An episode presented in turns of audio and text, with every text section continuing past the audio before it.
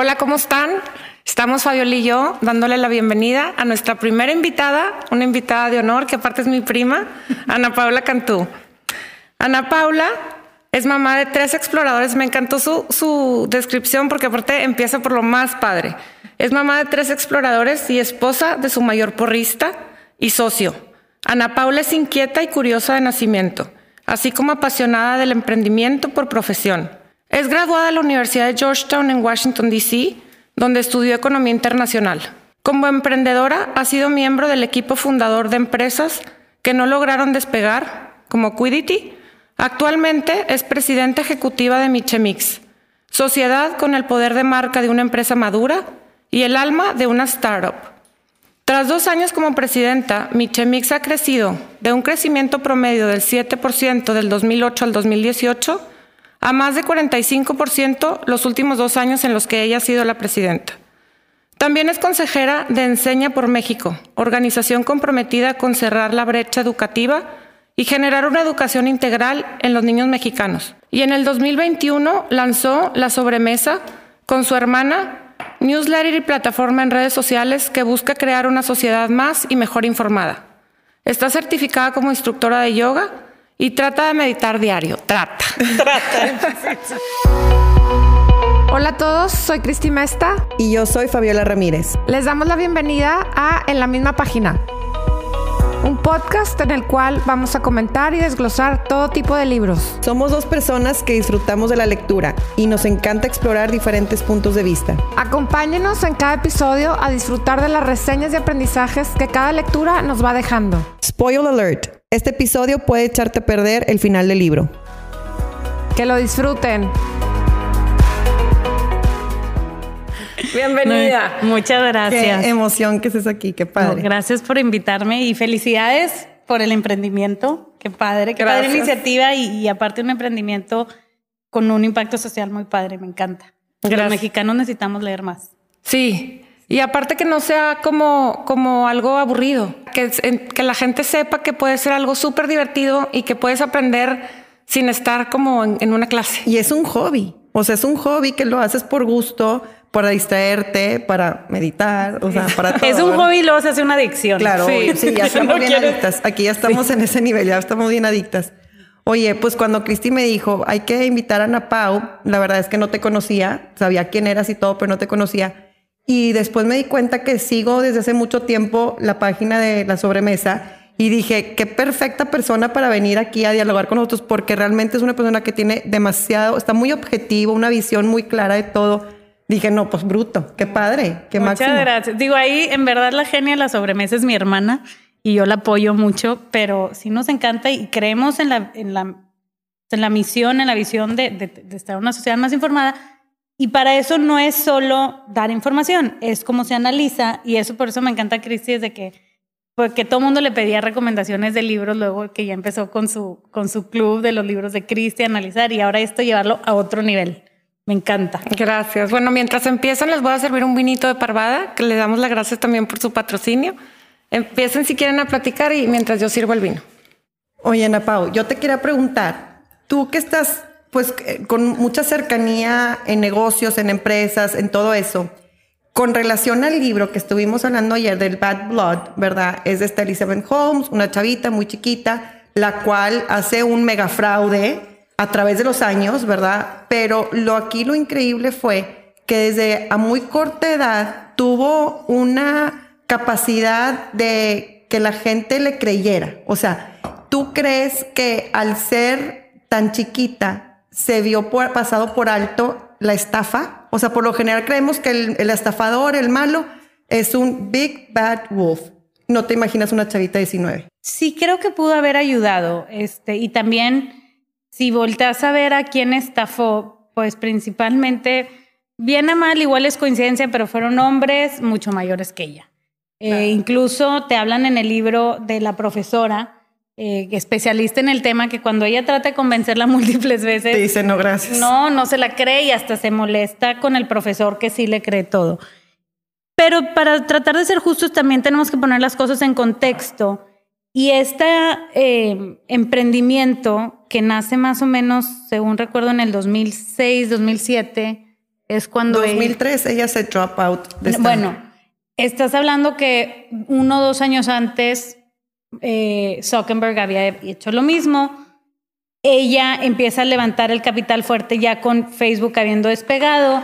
Entonces existe este momentum, por, hacer, por así decir, de chavos emprendedores de top universities. Y yo creo que una de las cosas que ella aprovechó viendo la gran historia de Facebook, porque ella misma hablaba de Mark Zuckerberg y, usaba esa referencia sabiendo que estaba en la mente de los grandes inversionistas, es que los inversionistas sufren de FOMO. Claro. Y entonces... Como lo que le pasó a Walgreens en ese momento, que le.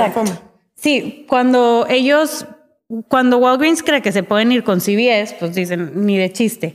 Y le pasó, yo creo igual a varios inversionistas, o sea, al ver que muchos se quedaron fuera de Facebook, the next como great story, pues no quieres quedarte fuera. Y sí había que como las mujeres todavía no tenemos temas de equidad en, de género en el mundo de las inversiones y emprendimiento, mucho más capital se va para hombres, pero ya empieza a haber eh, a principios de, de, de, este siglo, vamos a decir, el siglo XXI, un empuje hacia apoyar más equidad de género, apoyar mujeres, entonces hacía todavía más sexy la historia, ¿no? De ser parte de, de este emprendimiento, de haber apoyado a una chavita, pues era un, un tipo de Cinderella story, si se hubiera logrado, si se hubiera sido. Yo me acuerdo de leer de Elizabeth Holmes como en el 2011, 12, más o menos, este, de Fortune y a mí me emocionó muchísimo. Yo era cuando estaba en el Fondo de Capital de Riesgo, ni uno de los emprendimientos que estábamos viendo era de mujeres. Este, ninguna de las grandes historias que ya han salido eran mujeres. Entonces, el, Elizabeth Holmes, pues para mí fue una inspiración y yo decía, qué bueno que ella esté logrando esto para que más chavas se la crean, pero bueno, vaya. Creo que era muy romántico la idea de que una mujer, era la primer mujer, y aparte Dropout, con un startup de, de ese calibre en Silicon Valley. O sea, todo estaba. Una ilusión, era una ilusión. Totalmente. Buenísima. Sí, y sí, o sea, vamos a poner más o menos 2005. La empresa que más está creciendo y más venture capital está recibiendo, Mark Zuckerberg, Facebook, Dropout de Harvard. Eh, la empresa más grande en ese momento, o de las cinco más grandes a nivel mundial, Microsoft, que era Dropout, Apple, Dropout. Entonces era parte de ese romanticismo de como un patrón a seguir. Pues sí, porque ella imitaba, ella imitaba, ella nada se lo hacía este por convicción, sino Y como les dije ahorita, ahorita antes de empezar, ahorita pues sí, ya es muy fácil para nosotros emitir el juicio de estuvo bien, estuvo mal, porque ya sabemos que todo salió mal. Pero qué tal que, o sea, como pasaba ahí con los inversionistas, con Walgreens, con Safeway, qué tal que sí. Y si sí, ¿no? Entonces, pues también ellos sabían que una inversión en un startup, pues nada es, nada es seguro. Eso es súper cierto y hay una cosa en la vida, pero que yo creo que es muy importante en, el tema de administración de empresas o como jefe cualquier cosa tener, que se llama, es un, eh, no sé cómo decirle, un tema psicológico que se llama hindsight bias. Y es que, claro, cuando tú ves las cosas para atrás, dices, es que obvio era un fraude o obvio. Las banderas rojas te saltan, pero porque ya lo sabes. Pero lo estás viendo para atrás y traes ese bias y tú te quieres creer que para ti hubiera sido obvio. No, nos queremos convencer de que no, es que a mí eso no me pasa. Y lo que no puede ser es que qué hubiera sido si hiciera de verdad y Walgreens no le entra. Y se enteran sus inversionistas que la chava vino a ofrecerles y pasaron. O qué hubiera pasado si cualquiera de estos grandes fondos dicen no y se enteran sus inversionistas y dicen de que los, o sea...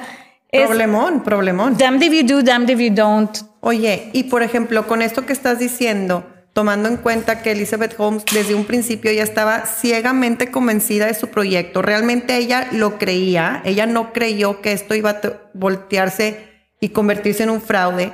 A lo mejor sobre la marcha ya engañó, pero ella creía esto y al final no le sucedió así.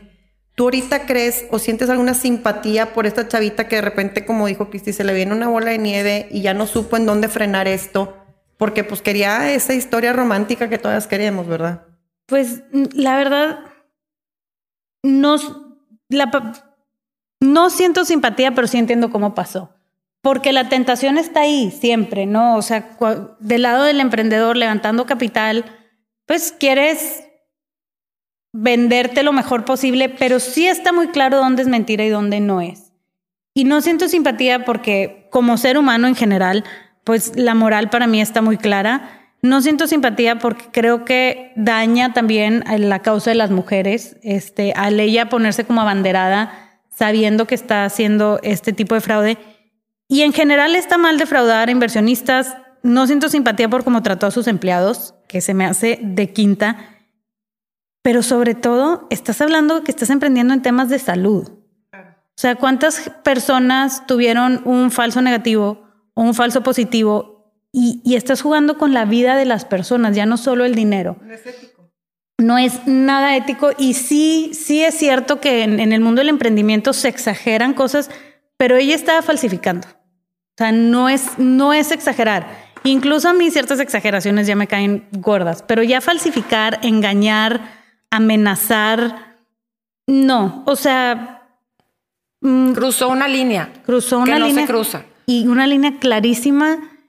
Y para cruzarla se llevó mucha gente de encuentro. Sí tuvo personas, porque creo que a veces lo que puede pasar en esos momentos es que te, te rodeas, las personas hacemos eso de, de yes men, ¿no? De repente, no sé si conocen a alguien que empieza a tener mucho éxito, esto, lo otro, y se rodea de puras personas que ya no le dicen la verdad, que nada más le quieren caer bien. Y entonces es más difícil que se salgan de X círculo vicioso, ¿no? Pero ella sí tuvo personas. Muchísimas. Muchísimas las personas. Corría. Y las corría era el menos de los males de los que los hacía. Las atosigaba, las amenazaba. Entonces, el, el decir la expresión en inglés de she should have known better tenía 100% como, o sea, no puede decir el es que no supe y, victimizarse, no, no se vale. Porque por todos lados se iba gente en cuenta. Y ahorita que dijiste eso de cómo trataba a sus empleados, el ambiente tóxico que se vivía en, en ese corporativo, ese ambiente tóxico, esa necesidad de estarles, este, casi creo que obligando a firmar un NDA a cada rato, que sí porque si iban a otro laboratorio, porque si iban a salir. tú, que tenía todo monitoreado, o sea, cuando, cuando empiezan la gente con dudas y se empieza a mandar mails a, sus propias cuentas de Gmail o de Hotmail o así para, para tener evidencias ellos a la hora de irse. Este, sabía y me borras todos los mails y no sé qué. O sea, hubo una persona, no me acuerdo cómo se llamaba él, que tuvo que borrar, o sea, 170 mails de, de evidencias tenía en sus Gmails y se lo tuvo que borrar. Pero para mí es que no puedo sentir simpatía. O sea, ella sabía. ¿Y crees que al momento de, si ella hubiera dejado al empleado en cualquier nivel o en cualquier ámbito de su corporativo, dejarlos más libres, dejar, escucharlos más, ¿esto hubiera funcionado? No, porque eso, bueno, yo creo que no, te voy a decir por qué, porque lo que, lo que ella trató de evitar es que se comunicaran entre sí para que se, no se dieran cuenta entre las diferentes este, eh, áreas. áreas de la empresa de lo que estaba haciendo. Y eso, eso es lo que pasó cuando una persona va con unos de los del consejo, y le explica lo que está pasando y el consejo decide quitarla de ser CEO. A mí eso es algo que me impresiona un chorro. En dos horas entró al, consejo, todo el consejo de acuerdo que ella ya no estaba capacitada para ser CEO, ni siquiera no iban a cerrar la empresa, o sea, iban a, hacer que la manejara alguien más, alguien más grande, con más experiencia. Este, y ella en dos horas los convenció. ¿Qué hacía? Otra vez, para mí su consejo, o sea, en, hablando de la causa feminista en el ámbito profesional, también pues ella ni que, que sí era una gran historia, yo cuando la leí me emocioné, pero si hubiera visto más a fondo que ella misma en su consejo tenía puros hombres arriba de 50, pues... Y varios de 90. Ah, que ayer platicábamos y decías, oye, estás hablando de, un, de una persona que de estuvo. Henry Kissinger. O de, o de este Schultz, que estuvo en tres, en tres administraciones de, de, la presidencia de Estados Unidos, que estuvo en Rusia en la Guerra Fría, y viene a los 90 y le, decía yo, porque decía Fabiola, es que a lo mejor pues ya estaban más grandes. Le digo, sí, nomás que también al estar más grandes, tienen mucho que perder porque ya tienen un nombre, un legado, una carrera. Y el señor se murió, pues con la tachita de que creyó en Teranos. Y no nomás creyó, le jaló tanta gente, le trajo inversión, le trajo credibilidad. Porque se peleó con su nieto. Se peleó con su nieto, o sea... Oye, ¿y tú crees que ahorita haya más Elizabeth Holmes pero que sea como la misma historia que se repite. No obviamente con este idea que tenía ella para cambiar lo de la sangre y todo eso, sino como más chavitas que están faking it. Pues yo no creo que es un tema ahí sí de género, creo que hay varios emprendedores, 100% estoy convencida, eh, convencida que hay muchos emprendedores ultra exagerando. No sé, o sea, exagerando al punto de ser mentira. No sé si eh, haciendo lo que ella que es tal cual, eh, que ya no es exagerar, que es Mentir. Mentir, simular, porque los tests ella decía que eran de una forma u otra, pero a mí me ha tocado en due diligence, no sé, aseveraciones muy sospechosas, valuaciones muy ridículas, que ese es otro tema también. Entiendo, por ejemplo, en Y Combinator les dicen, tú da la evaluación más alta que te acepten. Y obviamente, ¿quién soy yo para contradecir Y Combinator? Y Combinator es la aceleradora más importante ahorita en el mundo pero no estoy tan de acuerdo porque yo sí creo que puedes endrogar a la gente con ciertas valuaciones que, que luego ellos se la creen, dejan de escuchar. Sí creo que a un emprendedor le viene bien tener algo de contrapeso, pero ahorita 100% hay, porque también lo que pasa ahorita es que hay mucho capital en el mercado. Va a cambiar porque están subiendo las tasas, pero la gente no te conviene dejar el dinero en el banco invertido porque están las tasas a 1%. Entonces quieres tomar un poco más de riesgo, hay mucho capital, yo me traumé con Silicon Valley y la cantidad de dinero que se maneja para los startups. Me traumé. No tenía idea. Eso es lo que me gustó del libro. Me abrió a una cantidad de dinero, billones de dólares. Pero ahorita está así, o sea, en América Latina hace tres años no había ningún unicornio, empresa que valga más de un billón. Y en los últimos tres años, no sé, para, no mentirte, pero fácil, hay más de diez empresas que valen un billón. ¿De dónde salieron? Ahora, no estoy diciendo que no lo valgan pero hay mucho capital en el mercado. Em, a ver, este libro se puede analizar para mí de muchas formas, o sea, desde muchos puntos de vista. Definitivamente está el de negocio y inversionista, está el de negocio y cultura. Para mí también súper importante este libro me deja, y muy relevante ahorita que está pasando en México, la importancia de la libertad de prensa y de la integridad este, periodística, ¿no? Porque, digo, no, no quiero desviarme mucho, pero yo soy cero fan de. Ay, se me fue ahorita su nombre, el dueño del Wall Street Journal y de Fox News, no puedo con él. Pero sí le respeté y le admiré que eh, habiendo invertido 120 millones de dólares, pues Elizabeth Holmes dice: Ya la hice porque no va a dejar que publiquen esta historia que va a destruir todo el valor. Y él le dice: Estoy seguro que si los fact checkers no no confirman, no la van a publicar, no te preocupes, yo nunca me meto con ellos. Y por eso tenemos el libro, por eso John Carreyrou puede publicar el, artículo y el artículo que, que desata que, que, termina en libro. Sí. Pues, Fíjate, yo no sabía que él era inversionista. Él era inversionista, 120 millones de dólares. Creo que era el tercer inversionista más importante y no invirtió vía sus fondos de su bolsa personal. Porque hoy vi que había invertido también, por ejemplo, el dueño de los Patriots.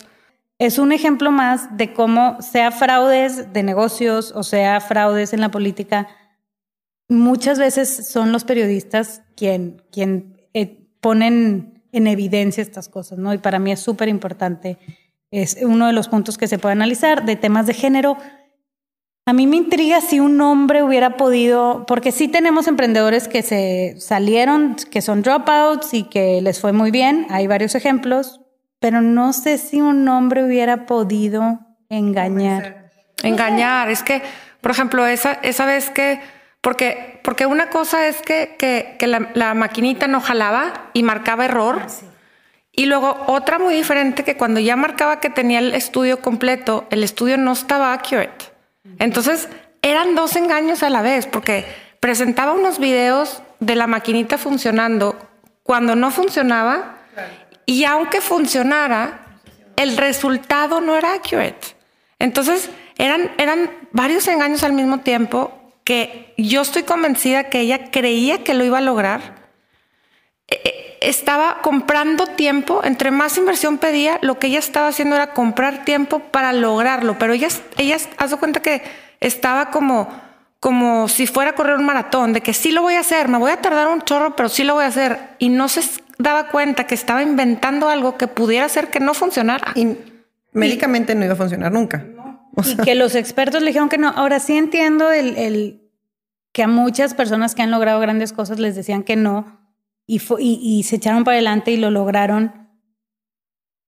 Pero otra vez, o sea, el engañar y llevarte a encuentro a tantas personas. Es que no eran médicos, no eran cosas médicas, probablemente lo que te, estás imaginando. Ese problema del engaño, tanto para sus empleados, fue un problemón, porque en el libro hay un personaje, bueno, no, no es ficticio, Ian Gibbons, el cual el señor, todo el mundo coincide que era un cerebro, que era una fuente de información tremenda, que era una persona que lo querían, lo querían, este, y tenía, él era inglés y tenía un conocimiento tremendo de su área y a través del tiempo se empieza a dar cuenta de ciertas irregularidades, le empiezan a poner un 4 por aquí, lo empiezan a limitar, revienta, se va a su casa y termina cometiendo suicidio. Como que yo sentí, y quiero que me des tu opinión, qué tan difícil es para una persona de, de tan entregada en un trabajo separar su vida profesional con su vida este, como personal porque, como tú dices, ya estaba todo su criterio echado a nada. Y es que aparte a él le mortificaba, ¿qué voy a hacer? ¿Qué voy a hacer? Y ya, ya estaba manchado. Ya estaba grande. Porque él fue uno de los primeros que la siguió.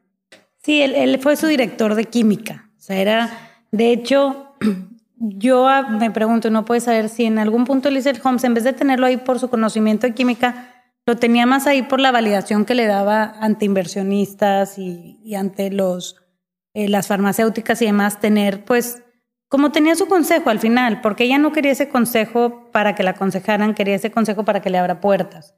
Que se vale querer tener un consejo que te abra puertas, pero no como lo principal. O sea, están ahí para aconsejarte también y ella, si quisiera que la aconsejaran, les hubiera dicho la verdad. Claro. No, no te pueden aconsejar sobre una mentira. De acuerdo. Entonces, para eso los tenía ahora.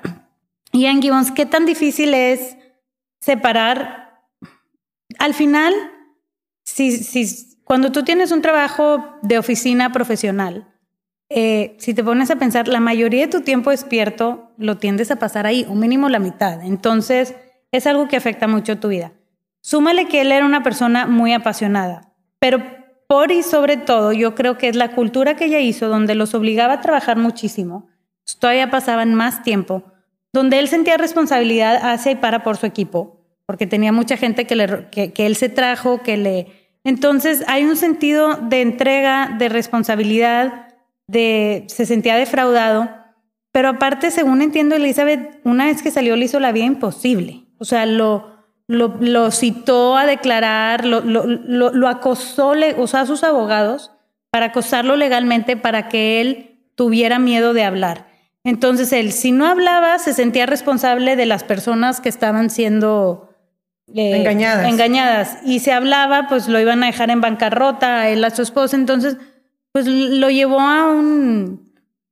entre la espada y la pared. O sea, yo sí creo que no es el caso de todos los profesionistas en el mundo, pero creo que Elizabeth fue causante eh, o facilitó, todos debemos de tomar responsabilidades, pero facilitó el ponerlo en esa situación tan nefasta y lo empujó o, le facilitó tomar esa decisión. A mí se me hace, por eso no tengo nada de, empatía por eso. Sí, no, ni simpatía ni nada.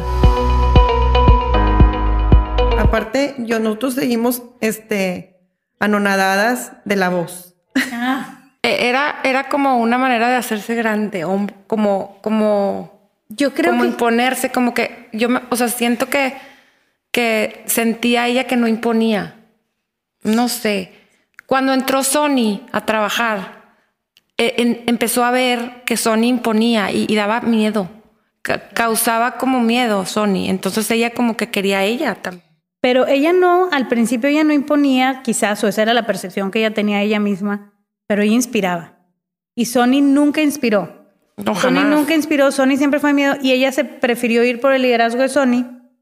¿Pero por qué? Pues porque cuando ya tienes muchas cosas que esconder, porque como decíamos el, el episodio pasado, la, la, mayoría de la gente que entraba a trabajar con ella entraba motivada y entraba inspirada por ese sueño. Y conforme iba viviendo la empresa, eso se, se, se, transformaba en decepción, en decepción, en, en, en, dejar de admirarla y entonces ya no, te, ya no le quedaba nada más que ser un líder negativo o, o no, o un líder de, de, de miedo. De ¿no? miedo impositivo.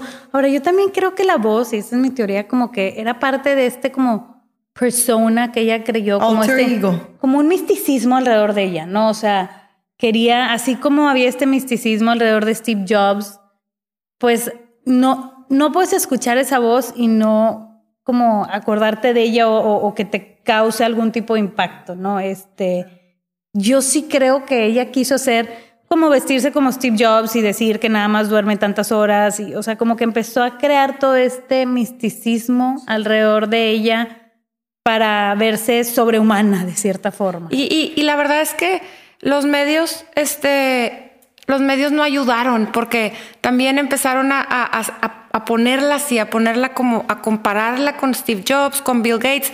Yo Este, también- la ponían en, en las, en las, en las, ya estaba como celebrity, ya estaba ella, Celebrity. en lugar de viendo que no estaba funcionando en la empresa, andaba dando puras entrevistas y, y- y casi que firmando autógrafos. Como que yo siento que la gente corrió al tener una necesidad de colocar lo que tú decías a una mujer ahí.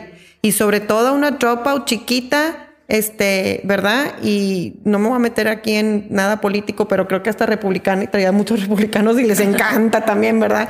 Entonces no sé si también era como el rush de aquí ya la encontramos.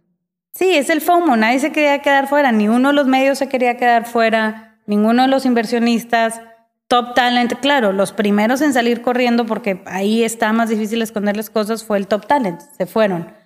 Pero si era, a ver, yo me pongo a pensar, si yo cuando lo leí en el 2012 me hubiera mandado un mail, vente a trabajar conmigo, Corres. pues no la pienso dos veces Claro, y, por supuesto. y me iba.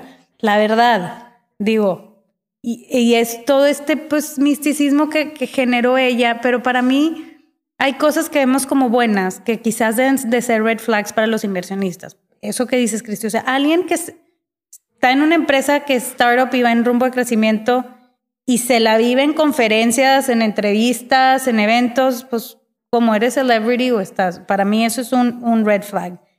Alguien que tiene un consejo del calibre de ella, obviamente parecería algo bueno, pero no sé, o sea, si yo te digo, ay, yo tengo una empresa de, pues, estoy en, en que es productos de consumo y está Calderón en mi board. ¿Qué sabe Calderón de productos de consumo? O sea, wow, wow, ¿verdad? Pero, ¿qué sabe de eso? Y si tienes a puras personas así, que genuinamente la mayoría no le van a dedicar el tiempo a meterse a fondo a las cosas. A veces es mejor tener a al- alguien, pues, con buena experiencia, pero que sí su compromiso sea, a mí como inversionista me da más confianza, o sea, porque de repente yo he visto, y no quiero decir nombres, pero he visto startups que de repente me ponen, y en mi consejo está Carlos Salazar, y le hablo de decir, ay, en una empresa que vende un millón de pesos, ¿cuánto le van a dedicar? O sea, entonces, ese marquee board, pero son cosas que nos dejamos impresionar. Ah, está en todas las este, front pages. Ah, tiene este consejo. Entonces, no sé, o sea, yo como inversionista, si hay ciertas lecciones de no dejarte impresionar por cosas tan... Prefieres experiencia y no tanto el nombre. Pues experiencia y compromiso. Y, y, y también, o sea, el, el, a, a qué me dedico? ¿Qué, qué te puedo aportar? Porque, porque tu nombre y tu experiencia en ot- o- total, o sea, como dice ahorita, Calderón, pues, ¿qué le va a aportar a mi chamix? No, o sea, Digo, bruto. O sea, aparte sí, del escucha. nombre. Sí, sí. Invitado. Calderón, Sí. Pero fuera de broma, sí, sí te invitaría. bueno, con Bueno, este yo creo presidente, que- quién sabe, yo creo que me cierran el negocio. Porque- Queremos Sí. que nos recomiendes, así como este libro, otro. No importa si es ¿Y por novela, ficción, lo que quieras. Otro libro así de bueno. Mira, basados en este libro, o sea, si quisiéramos seguir la misma línea que yo les llamo realidad que parece ficción, el que más recomendaría ahorita por todo lo que está pasando es uno que se llama Red Notice. Y es la historia real de un hedge fund manager que llegó a manejar, creo que es casi 10 billones. Es un inglés americano que abre su fondo en Rusia, le empieza a ir fregón y de un día para otro su fondo ya no existe. ¿Por qué creo que es muy relevante? Porque nos abre una ventana a cómo funciona Rusia. O sea, ¿cómo tú piensas? Un fondo de 10 billones no lo pueden desaparecer. O sea, ¿cómo? Y no se los arruine porque hay muchísimas cosas que pasan súper interesantes y con lo que está pasando en el mundo hoy se me hace una gran este, pues, ventana a entender Rusia desde sus entrañas, desde cómo funciona. Ese lo recomendaría mucho, muy parecido a este, o de no muy parecido, pero el estilo. Y otro se me hace bueno, no tan bueno como Bad Blood, pero quizá porque es mujer y demás, pero otro que se llama Billion Dollar Whale.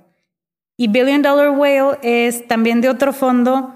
Este fue como de 7 billones que desapareció, que nunca existió, pero le metió dinero a todo el mundo, que era el fondo de Malasia.